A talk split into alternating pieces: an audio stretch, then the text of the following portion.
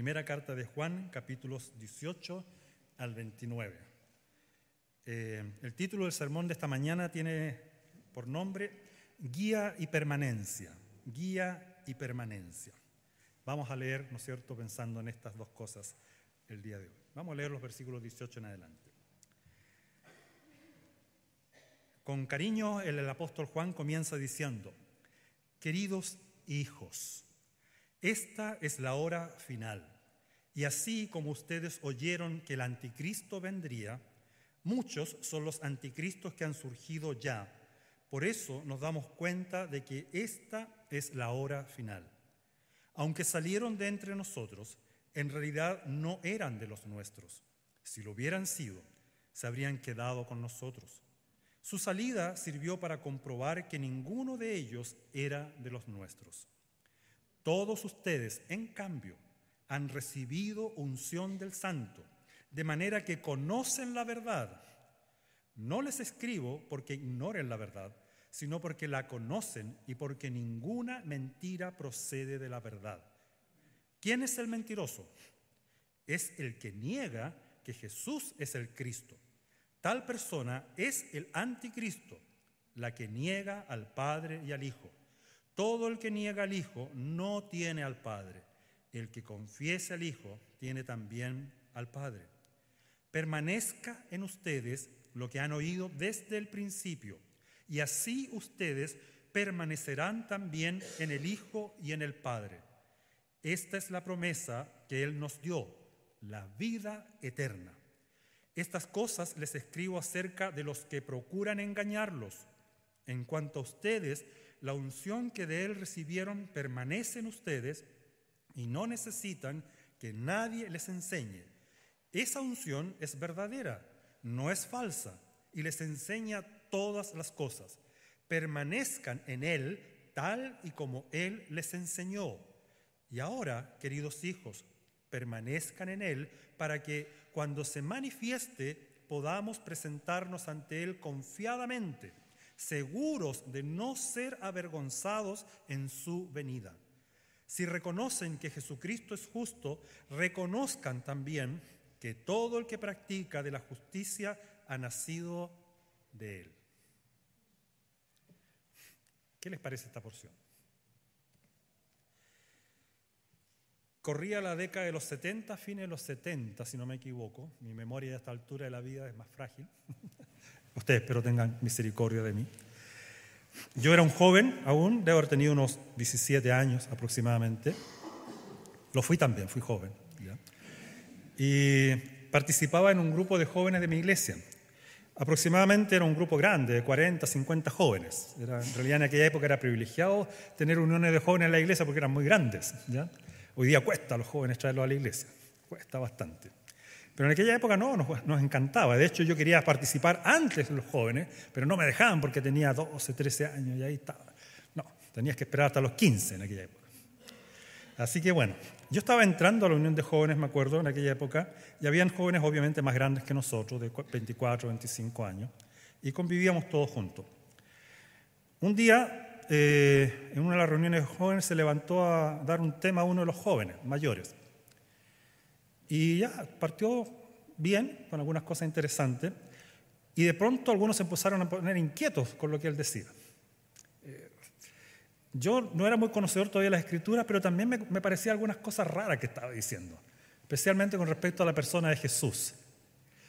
Terminó de dar su charla, su tema, y me acuerdo que se armó una bataola, más o menos, todos estaban enojados, hablaban entre sí, discutían, terminó la reunión, llamaron a este joven a conversar, lo increparon, eh, fueron a hablar con el pastor y todo lo demás. Y yo no estaba muy claro todavía cuál era, la situación que había provocado la versión. Pero después me enteré. Este joven estaba, aparte de participar con nosotros, estaba participando en otra iglesia y en otro grupo, un grupo de los unitarios. No sé si han escuchado de los unitarios o los solo Jesús. ¿No saben, saben de Dios? ¿Saben lo que creen? Los unitarios solo Jesús. Ellos creen que Jesús, ¿no es cierto? Solamente Jesús es el único Dios. ¿Ya? En ese sentido están bien, pero no reconocen ni creen en la Trinidad. Es decir, no reconocen al Padre, no reconocen al Espíritu Santo. Es como lo opuesto a los testigos de Jehová. que ellos solamente creen en Yahvé o Jehová como el único Dios y Jesucristo en realidad, según la traducción que ellos tienen de la traducción del Nuevo Mundo, sería un Dios. Así que vendrían a ser politeístas aunque ellos no lo reconozcan, porque creen en Jehová Dios más un Dios más pequeño que sería Jesús. Bueno, después de un tiempo, obviamente este joven dejó de asistir a la iglesia y al final fue puesto en disciplina también, eh, porque estaba predicando una herejía, ¿ya? Eh, rara para nosotros. ¿Son ustedes herejes? ¿Somos herejes o no? Espero que no. A veces puede ser que lo sepamos y abiertamente, ¿no es cierto?, estemos ahí en contra de, o bien estemos convencidos de algunas cosas que creemos sin saber que son, ¿qué cosa? Herejías, cosas contrarias a la enseñanza bíblica, contrarias a la tradición cristiana, ¿no es cierto?, que se alejan de lo que es el marco eh, estructural que la Biblia nos da para las creencias que tenemos. Este pasaje de Juan es interesante. Nos encontramos aquí, hermanos, ante una sección que en una primera mirada parece concentrarse en el tema del anticristo, ¿ya? Y, y, también el tema de las últimas cosas, o como lo llama Juan aquí, dice también, ya ha llegado la hora final. Ahora bien, es verdad que hay mención a todo esto aquí, pero si uno observa detenidamente este pasaje, veremos que Juan guiado por el Espíritu Santo, lo que va a enfatizar es otra cosa. En realidad, menciona esto como algo, ¿no es cierto?, que provocó la necesidad de que él les escribiera y les dijera algo importante, producto de que estaba surgiendo esta situación. Personas que se estaban eh, anteponiendo a Cristo o contradiciendo las enseñanzas sobre Cristo, y él les va a decir, ¿no es cierto?, si bien esto se está dando, yo quiero hacerles una advertencia. Y quiero enfatizar la necesidad, en primer lugar, de permanecer en la verdad como un elemento central de la vida de ustedes, pero también como la guía para los verdaderos creyentes. Les escribe a que permanezcan en lo que han oído, dice versículo 24, mire, fíjese, 2.24, dice, les permanezcan en ustedes lo que han oído desde cuándo? Desde el principio, es decir, él le va a decir, concéntrense y vuelvan a las enseñanzas que desde un comienzo se les han entregado. En pocas palabras está diciendo, crean lo que desde un comienzo se les ha dicho y no lo cambien, no lo trancen. Es decir, hay verdades reveladas en la palabra de Dios que nunca han cambiado. ¿Quiénes cambian? Como nosotros. ¿Quiénes tergiversamos la Biblia? Y me incluyo muchas veces, lo he hecho. Más de alguna vez he corrido el riesgo de estar predicando algo que no debo desde el púlpito. Especialmente los predicadores somos tal vez los más herejes a veces, o más expuestos a la herejía. Y tenemos que ser cuidadosos en cuanto a lo que decimos, estudiar las escrituras. La palabra permanecer, esta expresión, ¿no es cierto?, aparece más de 60 veces en los escritos de Juan, contando los evangelios y estas tres cartas que él escribió. 60 veces. Así que si Juan dice permanezcan en algo, en la verdad especialmente, es porque es relevante e importante que prestemos atención a esto. Y la expresión interesante, ¿qué significa permanecer? ¿Ya? La idea es manténganse adheridos continuamente a las enseñanzas apostólicas. La, la, palabra permanecer en su original vendría siendo como una especie de, lo podríamos traduciendo como pegamento. Manténganse pegados, adheridos firmemente, ¿no es cierto?, a las verdades y a las enseñanzas que han sido entregadas desde ya, desde tiempo antiguo. Esto, dice Juan, es tan vital ya que solo los que permanecen en las enseñanzas de los apóstoles y de Jesucristo como el fundamento de todo, pueden tener seguridad de vida eterna, les dice. Ojo con esto, pueden tener seguridad de vida eterna. O como dirá el apóstol Pablo en Efesios 5, 20 al 22, solo podemos ser edificados, dice él, sobre el fundamento de qué? De los apóstoles y profetas, dice, siendo Cristo mismo la piedra angular, la piedra, ¿no es cierto?, de la construcción de base. En Él, dice, todo el edificio, escuchen bien, solo en Cristo, en Él todo el edificio bien armado se va levantando para llegar a, ser un templo santo en el Señor. En Él también dice, ustedes son edificados juntamente para ser morada de Dios por su Espíritu.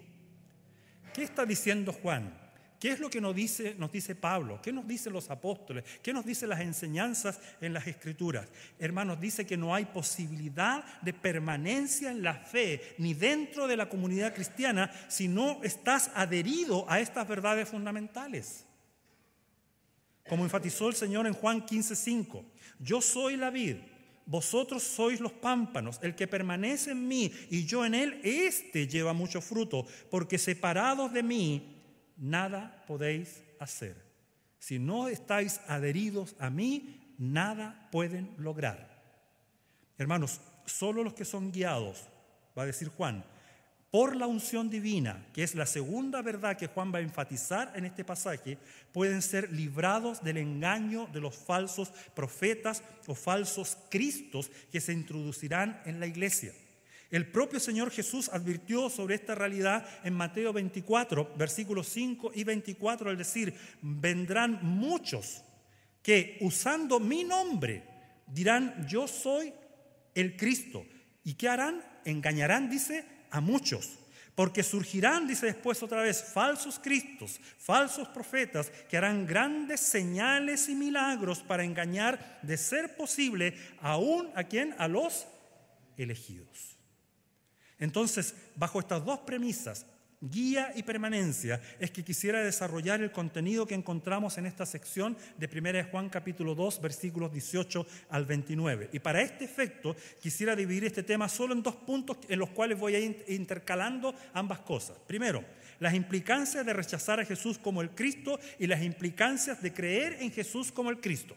¿Ya? Esas dos cosas, pero las voy a intercalando. No es que voy a tocarlos separados, ¿ya? Para que más o menos me puedan seguir el hilo de la conversación. Hermanos, ¿cuáles son las implicancias de rechazar a Jesús como el Cristo? Va a decir Juan aquí. El versículo 18 al 19 dice claramente, ¿no es cierto?, algo interesante.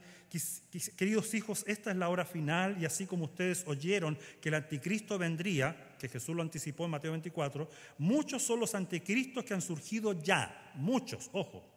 Por eso nos damos cuenta de que esta es la hora final. Aunque salieron dentro de nosotros, en realidad no eran de los nuestros. Si lo hubieran sido, se habrían quedado con nosotros. Hermanos, las implicancias de rechazar a Jesús como el Cristo es transformarse, dice Juan, en un, ¿qué cosa? Anticristo. Así de simple. Esta expresión significa alguien que sustituye o se opone o que usurpa el lugar de Cristo. Estos anticristos que menciona Juan, ¿no es cierto?, aquí en esta sección, intentan tomar el lugar de Cristo. Sin duda que una de las características de los últimos tiempos, hermanos, va a ser el ataque encarnizado de las tinieblas contra la iglesia, cuyo representante máximo es el propio, ¿no es cierto?, Satanás. Aquí Juan no desea repetir algo que ya había sido enseñado desde el principio, como él dice, sino principalmente él quiere advertirles que el tiempo del anticristo se acerca. Este tipo de engaños, Juan lo volverá a mencionar en 1 Juan capítulo 4. Si ustedes van un poquito más adelante, aunque ya se va a predicar sobre esto, versículos 1 al 3 dice, queridos hermanos, no crean a cualquiera que, que pretenda estar inspirado por el Espíritu, sino sométanlo a prueba para ver si es de Dios, porque han salido por el mundo muchos falsos profetas. En esto pueden discernir quién tiene el Espíritu de Dios. Todo profeta que reconoce qué cosa? que Jesucristo ha venido en cuerpo humano es de Dios. Y todo profeta que no reconoce que Jesús, ¿no es cierto? No, perdón, y todo profeta que no reconoce a Jesús no es de Dios, sino del anticristo. Ustedes han oído que éste viene. En efecto, ya está, dice, en el mundo. Algo más me gustaría mencionar aquí, queridos, y que eh, es el tema de la hora final. ¿Qué significa esta expresión, la hora final? Juan no se está comprometiendo aquí, y esto presten atención, no se está comprometiendo con ninguna escala de tiempo. No es la intención de Juan en esta sección fijar la fecha exacta de la segunda venida de Cristo. Ojo con eso. Más bien, la intención de Juan es subrayar la urgencia del tiempo en que estaban viviendo. Recordemos que lo que Juan nos está diciendo fue hace más de cuánto tiempo? Dos mil años atrás. ¿Ya? Dos mil años. Por lo tanto, no perdamos el foco de lo que Juan nos quiere advertir y enfatizar, sino podemos caer en el error, como dijo alguien, de crear un calendario escatológico cuando Juan lo que quiere y es importante para él formar un carácter que se asemeje a Cristo en la vida de sus oyentes. Es decir, no hay mejor antídoto contra el anticristo que qué cosa? Tener el carácter semejante a Cristo. Y un carácter semejante a Cristo solamente se da, ¿no es cierto?, cuando es moldeada tu mente y tu corazón. ¿Por qué? Por la palabra de Dios. Por la palabra de Dios. Es por esta razón que aquellos que son anticristos, si la iglesia se mantiene firme y fiel, no permanecen en el seno de la iglesia. Al final se tienen que ir de la iglesia. Y ahora, sin duda, Juan les está escribiendo, queridos hijitos, yo sé que a ustedes a lo mejor les dolió que aquellos que eran parte de ustedes hoy día hayan negado al Señor y hayan tenido que, ¿qué cosa? Salir, salir. A mí me ha tocado en muchas iglesias donde he pastoreado personas que no han aceptado la doctrina y han tenido que irse con el dolor de corazón y gente que nosotros conocíamos y amábamos pero que de alguna manera fueron convencidos, embaucados por otras cosas. A propósito, nuestras mentes son y nuestros corazones muchas veces tan volubles. Yo he visto cambiar, queridos hermanos, de convicciones teológicas y doctrinales a personas solo porque han vivido una situación eh, o circunstancia dolorosa en su vida. Un ejemplo, conocí a una persona que era acérrima enemiga del divorcio, por ningún motivo terminó casándose tres veces. Ahora, ¿cambió la, cambió, cambió la Biblia sobre la enseñanza? Nunca, la Biblia mantiene una sola línea. No es mi tema ahora, lo podemos conversar en otro momento. Pero él, producto de qué cosa? De ese impacto en su vida, cedió a lo, a lo que eran sus propias convicciones. Por eso la Biblia dice, el que crea estar firme, mire que no caiga. ¿ya? Mire que no caiga. Ahora, otra cosa, interesante aquí. Otra implicancia de rechazar a Jesús como el Cristo, hermanos, es que las personas no siguen siendo parte de la comunidad cristiana, de la iglesia. El versículo 19 lo dice claramente, salieron de entre nosotros. Aquí solo quisiera destacar que estos anticristos salieron de las propias filas de la iglesia, ¿no es cierto? No eran paganos o judíos, ojo, esto es interesante, ¿eh? eran parte de la iglesia. Nosotros siempre pensamos en el anticristo como un enemigo, ¿no es cierto?, externo, externo. Y algún día la Biblia dice y personifica al anticristo. Algunos han hablado que el gran anticristo final va a ser una persona o va a ser tal vez alguna, algún sistema. Hay, debate en torno a eso. Puede ser que sean ambas cosas. Ambas cosas. La cosa es que aparentemente va a tener principios cristianos o ha tenido principios cristianos siempre el anticristo. Es decir, nace de dónde? De la iglesia, de la iglesia. Y aquí, ¿por qué salieron? Dice, porque no eran verdaderamente cristianos. No tenían, dice, nada espiritualmente en común con los verdaderos creyentes. Y aquí me tomo de la frase de John Stott, este gran predicador anglicano, que dijo, la perseverancia es la marca divisora de los santos. La, la, perseverancia o la permanencia va a ser la marca divisora de los santos. Cuando yo me mantengo firme en mis convicciones y mis creencias, necesariamente se va a producir una división. Necesariamente. Y, necesariamente y necesariamente. Otra implicancia de no permanecer, ¿no es cierto?, de no rechazar a Jesús, dice como el Cristo, es vivir en la mentira, engañando, dice la Escritura, también a otro. Y hermanos, qué triste es llegar a saber que podemos estar viviendo una mentira y peor aún, arrastrando a otros a la condenación junto conmigo. Y la Biblia dice, hay del que ocasiona tropiezos. Mejor es que se ate una piedra de molino y se echa a lo profundo del mar. Porque el cristianismo, ¿no es cierto?, es, es un asunto de vida o muerte, de vida eterna o de condenación eterna. Y no es menor el tema de lo que Pablo está diciendo, Juan está diciendo, perdón, aquí, al decir permanezcan en la verdad. Porque otra implicancia de rechazar a Jesús como el Cristo es negar al Padre y al Hijo, dice el versículo 22. Y esto es interesante. Este versículo es clave en toda esta carta de Juan, ya que Juan dice que los falsos maestros evidencian con claridad que no enseñan la verdad, sino una de las más grandes mentiras, y esta es la de afirmar que Jesús no sea el Cristo, que Jesús no es el ungido, que Jesús no es el enviado de Dios, que Jesús no es el Salvador, que Jesús no es el Hijo de Dios, que Jesús no es el Alfa y el Omega, que Jesús no es el manso y humilde, que Jesús no es el mediador, que Jesús no es la verdad ni la vida ni ninguna de tantas cualidades que se manifiestan en la Escritura. Piensen en esto, queridos hermanos. Rechazar y negar al Cristo revelado en la Escritura tiene implicancias tremendas para mi vida y para la tuya, para la vida de la iglesia, para la eternidad del alma del ser humano. Por eso es que los cristianos, y yo lo personal, detesto los clichés o frases cortitas con respecto a Jesús. Jesús es mucho más que un cliché. Jesús es mucho más que, ¿no es cierto?, que una muletilla para nosotros. Jesús no es el opio de los pueblos, como dijo por ahí cierta persona.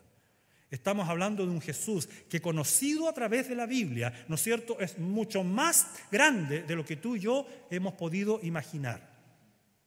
Y por favor, asimilen esto. Si tú nunca has escuchado hablar del Jesús, ¿no es cierto?, de Jesús de la Biblia, conócelo a través de la Biblia. No creas lo que alguien dice o lo que alguien siente con respecto a Jesús. Nosotros los cristianos tenemos una verdad objetiva a la cual nos adherimos, en la cual permanecemos, de la cual nos sostenemos y de la cual, ¿no es cierto?, podemos decir, esta es mi gloria, esta, ¿no es cierto?, es mi satisfacción plena. Pablo dice en Filipenses 2.11, porque ante el nombre de Jesús para que ante el nombre de Jesús se doble toda rodilla en el cielo y en la tierra y debajo de la tierra, y toda lengua confiese que Jesucristo es el Señor para gloria de Dios Padre. Y aquí un, llamado, un, asunto interesante. Se sabe históricamente que en la época de Juan el imperio romano consideraba que el único Señor, el único curios, es la expresión griega, era el emperador o el César de la época. Él era considerado, ¿qué cosa? El Dios. Por esta razón, una de las declaraciones más osadas de esta época era decir que Jesús era el curios, reconociendo así que el único Dios es Jesús, no César. Por eso los cristianos eran condenados a qué? A la muerte, por ateísmo. Sí, eran ateos desde la perspectiva romana, eran ateos porque no creían que César era Dios, creían que Jesús era Dios. Y los, los primeros ateos fueron los cristianos. Por lo tanto, negar que Jesús es el Señor, como dice el versículo 22, era proclamar una herejía, transformándose así en un anticristo.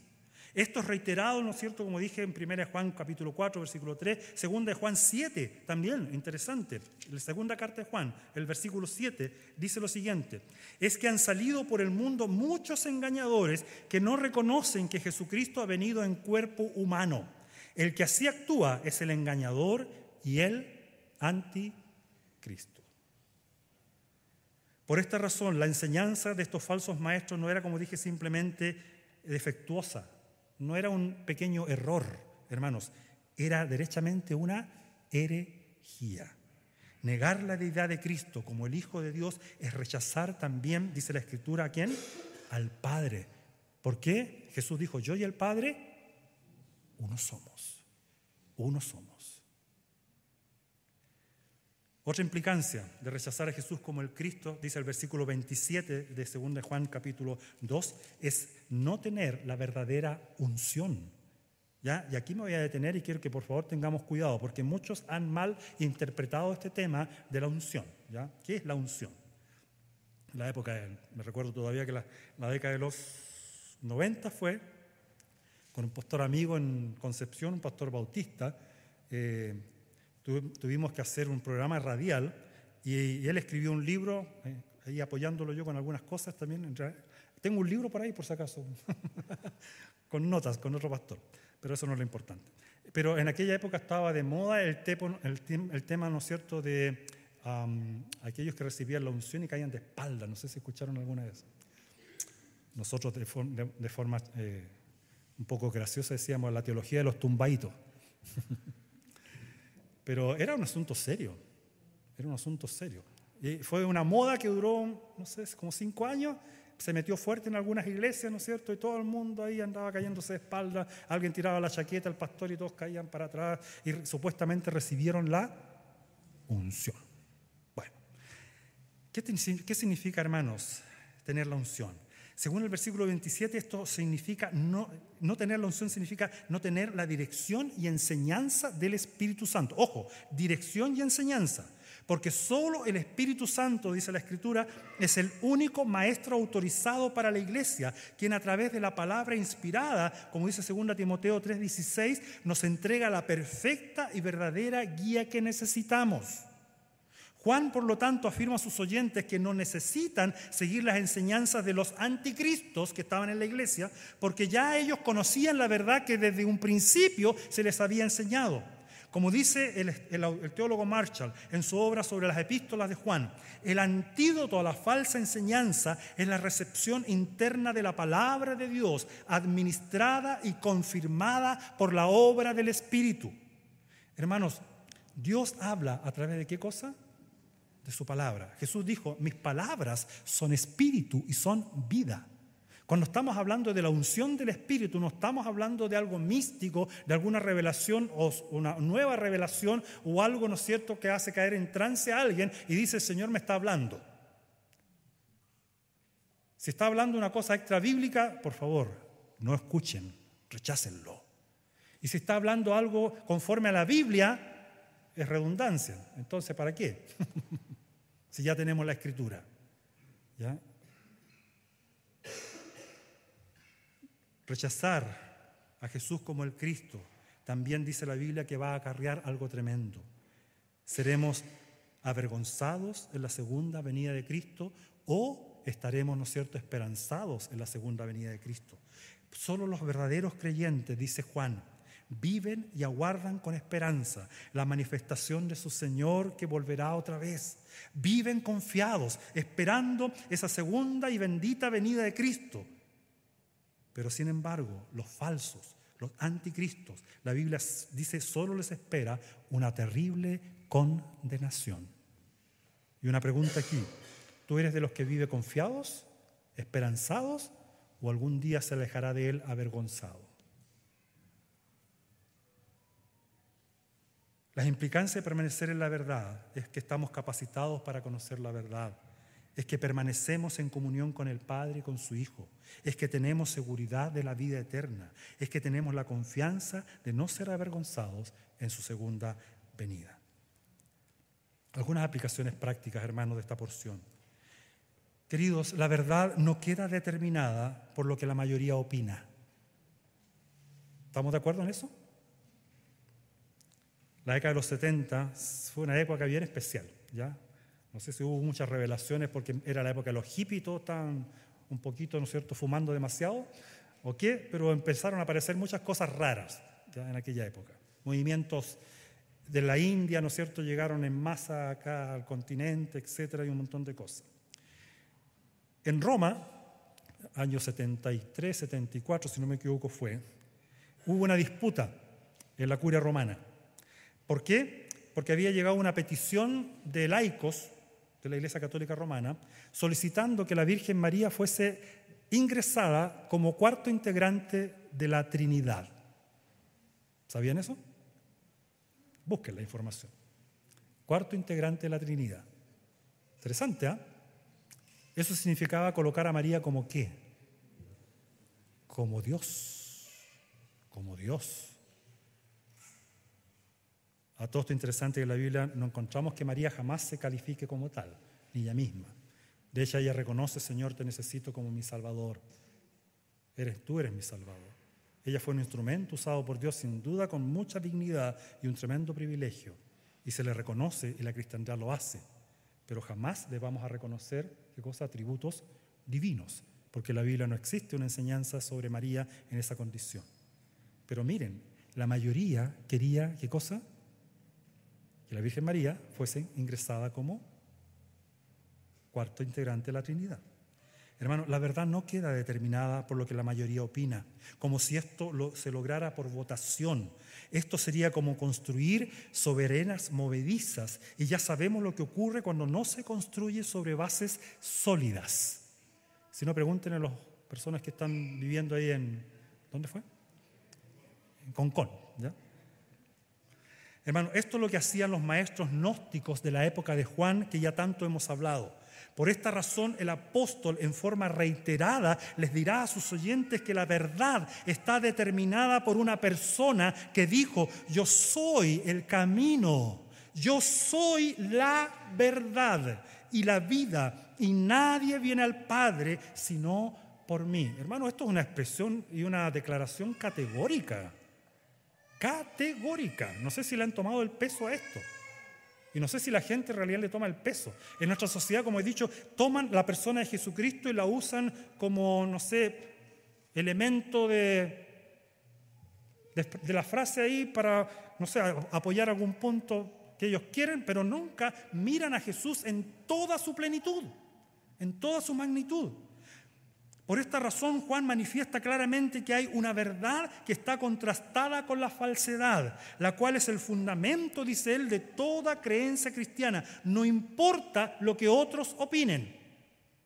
Por lo tanto, una de las aplicaciones principales de este pasaje, queridos, es, y se quiero que se queden con una de estas cosas, es el reconocimiento de que hay una cosa llamada herejía y que a veces puede provenir lamentablemente y tristemente de aquellos que dicen ser cristianos. Ojo, no quiero con esto que anden con delirio de persecución mirando a sus hermanos con eh, cierto, no cierto, cierta incertidumbre. Pero, ¿saben, hermano? Esto nos hace que importante velar los unos por los otros. ¿En qué sentido? La Biblia dice que debemos ser discípulos los unos de los otros. Debemos velar, hermanos míos, por el desarrollo. ¿Y por qué? ¿Porque queremos que creyentes cabezones?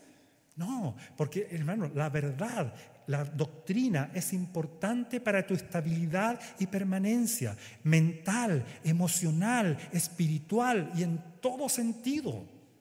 Ojalá podamos asimilar esto, porque a veces nos preguntamos, yo quiero escuchar un tema alentador. Sí, hermanos míos, a lo mejor esto de ahora puede sonar un poco pesado, extraño, teológico, pero esto trae estabilidad y base a tu vida y te permite decir, wow, tengo un Salvador que es tremendo y quiero descansar en Él, en lo que Él dijo. Entonces cuando escucha a Jesús decir, aprendan de mí que soy manso y humilde y hallarán descanso para vuestras almas, entonces no es solamente una frase linda y que da alivio a mi corazón, sino que proviene de quién? De aquel que es el alfa y el omega, el principio y el fin, el ángel de Jehová, el todopoderoso, el Mesías, el ungido, el Cristo, el camino, la verdad, la vida, todo es Jesús para mí. Por eso rechazamos a los anticristos.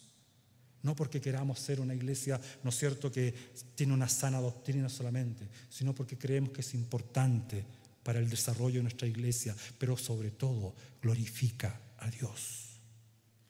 En segundo lugar, y relacionado con el discernimiento entre la verdad y la herejía, queridos, está el papel que juega la unción del Espíritu Santo a la hora de guiar a la iglesia en el camino de la verdad teológica. Ante esto, como cristianos verdaderos, no debemos caer en el subjetivismo, como he dicho en otras ocasiones, al pensar que la obra del Espíritu se da en el terreno de lo abstracto. Muy por el contrario, el Espíritu dijo, ¿no es cierto? El Espíritu Dijo Jesús, nos guiará a toda la verdad y lo hará por medio de la palabra inspirada, que es el elemento objetivo en el cual nos basamos nuestra fe. Esto lo encontramos en Juan 16, 12 al 14, cuando dice a sus discípulos Jesús, los cuales se transformarán no solo en los receptores de las enseñanzas de Jesús, sino también en el fundamento de la fe cristiana, los cuales también por sus enseñanzas aprenderán lo que es relevante para sus vidas. Jesús dice, muchas cosas me quedan aún por decirles, les dijo a sus discípulos antes de irse, que por ahora no podrían soportar. Pero cuando venga, dice, el Espíritu de la verdad, Él los guiará a toda la verdad, porque no hablará por su propia cuenta, sino que dirá solo lo que oiga y les anunciará las cosas por venir. Él me glorificará, porque tomará de lo mío y se lo dará a conocer a ustedes. Esto es lo que está haciendo Juan, lo que oyó desde el principio. Les está transmitiendo esto que es importante para sus vidas. Esto mismo Juan lo expresa en esta carta al decir lo que han oído desde el principio. Y esto me lleva a, decirles que el canon bíblico, los 66 libros que componen la escritura, ya está completo. Y la obra del Espíritu es traer solamente luz sobre este mensaje, ayudándonos a entender lo que Dios quiere decirnos, para librarnos así de qué cosa? De la falsedad, de los falsos profetas, de los falsos cristos. Sin la obra del Espíritu, nadie podría conocer a Dios de forma genuina. Y decimos, gloria a Dios por su Espíritu. Algo importante destacar de Juan 16, que es el pasaje con el cual apoyo esto, es que la delimitación de la verdad bíblica es que siempre, dice Jesús, el Espíritu Santo glorificará, me glorificará a mí, glorificará a Jesucristo. Es decir, vas a colocar a Cristo ¿dónde? La cúspide. No lo va a rebajar, no lo va a poner en segundo lugar, en segundo plano, lo va a colocar en primer lugar. Por lo tanto, cualquier enseñanza que diga tener la autoridad del Espíritu debe involucrar al Hijo de Dios encarnado. ¿Qué hizo? Que pió nuestro pecado en la cruz. Los gnósticos no estaban diciendo eso. Estaban pensando que tú te podías autosalvar, autorregenerar, que era cosa de encontrarte con tu yo, no sé, todo ese tipo de enseñanzas medio raras. Pero no eran, ¿no es cierto? No hacían mirar al objetivo. ¿A qué cosa? A que había un Cristo que se encarnó, que se fue crucificado en la cruz y que a través de ese sacrificio que hizo, expió tus pecados. agregar hoy día nuevos libros a la Biblia o experiencias extrabíblicas o que niegan verdades históricas aceptadas y creídas como algo necesario al desarrollo de la verdad bíblica, no tienen nada que ofrecer al desarrollo de la verdad. No tienen nada que ofrecer como revelación. Juan es categórico al decirnos que la vida eterna, esto, esto es tremendo, la vida eterna solo se consigue si se permanece en Jesucristo y se sigue aceptando la enseñanza apostólica. En una época de relativismo y pluralismo religioso como es el que vivimos y que es terrible, ¿verdad? Hoy día por todos lados se nos bombardea. No hay verdad objetiva. Todo es relativo. Depende de qué? De tu punto de vista. Y te muestran ahí, ¿no es cierto?, unos palitos. Desde acá veo cuatro y del otro lado veo tres. ¿Lo han visto? Yo digo, mmm, pero eso no tiene que ver con lo que es la verdad. No pueden existir dos verdades. Si existieran dos verdades, tendríamos un problema serio en nuestra sociedad. Puntos de vista no significa, ¿no es cierto?, que existan dos verdades. Son dos puntos de vista. Pero verdad tiene que haber una. O son tres o son cuatro. Pero los cristianos no hemos sido llamados a ser populares en estos tiempos. Hemos sido llamados a ser defensores de la verdad una vez dada a los santos, como dice Judas 3. Una advertencia necesaria. Tengamos, hermanos, cuidado de, no, de, llamar anticristo a cualquier otro cristiano, con el cual tengamos a veces diferencias en doctrinas de carácter secundario, como la forma del bautismo, la continuidad o no de los dones espirituales, el gobierno de la iglesia o temas escatológicos. A veces, y yo también fui de esos, me gustaba pelearme por estas cosas. Hasta que un día me di cuenta, pero estas cosas no son lo vital para la fe cristiana. Si fueran vitales, estaríamos en serios problemas, ¿verdad? Porque ¿qué iglesia tiene todo el rango de la verdad? Ninguna. Nosotros no lo tenemos, no podemos jactarnos de tal cosa. Una de las máximas de la reforma fue, en lo esencial, unidad, en todo lo demás, caridad o amor, tolerancia, podríamos decir. ¿Tendremos la valentía para predicar este tipo de mensaje en estos tiempos? ¿Qué piensan? ¿Tendrás la valentía? ¿Qué consecuencias puede traer para aquellos que predican este mensaje en una sociedad en la que los cristianos se encuentran en minoría, ¿no es cierto?, llevar adelante este estandarte de la verdad. Sin duda es un reto mayúsculo, hermanos, mayúsculo. Pero debemos recordar que tenemos de nuestra parte al que es la verdad. Nosotros predicamos sobre una persona que dijo qué cosa? Yo soy la verdad. No un sistema, sino una persona. Y además tenemos un espíritu, dice también la escritura, de poder que nos guía en esta trascendental tarea, porque sólo así podremos encontrarnos caminando en la seguridad de un mensaje que nos permitirá no ser avergonzados, no ser avergonzados cuando Jesucristo regrese por segunda vez. los cristianos decimos, Maranata, Maranata, ven, Señor Jesús, tú eres mi todo. En ti descansé para mi salvación y en ti espero para mi redención final. Amén. Oremos. Señor,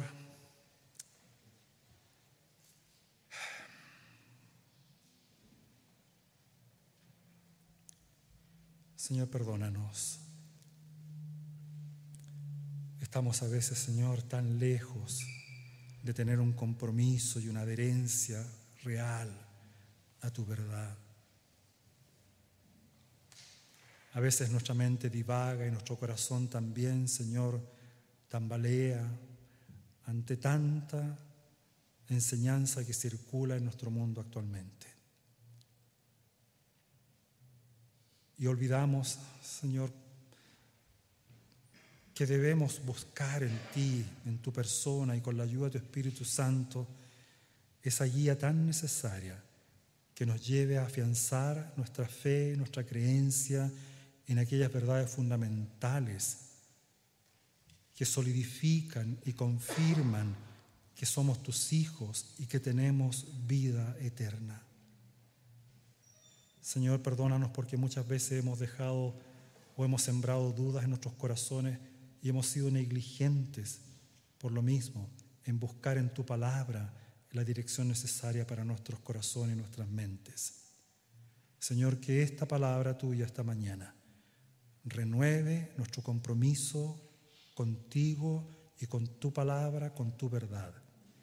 Que esta mañana seamos renovados por el poder de tu Espíritu y que Él nos lleve y nos haga convictos de pecado si es necesario y nos haga también, Señor, reconocer nuestra dependencia absoluta, de, lleven a tener estabilidad y permanencia en tu iglesia y a resguardar también esta verdad para no ser tropiezo a nadie sino proclamar el Evangelio de Jesucristo, que trae salvación, que trae estabilidad a la vida del ser humano, a este mundo convulsionado, a este mundo que busca afanosamente adherirse a tantas otras cosas que le traigan paz y sosiego, cuando realmente lo único que pueden obtener de todo eso es vacío. Señor, solo tú puedes llenar nuestros corazones, nuestras mentes, satisfacer todas las necesidades e inquietudes de nuestro corazón. Gracias, Señor, por hacernos volcar nuestra mirada a ti, el Cristo, el verdadero Cristo, Salvador de nuestras almas. En su nombre oramos.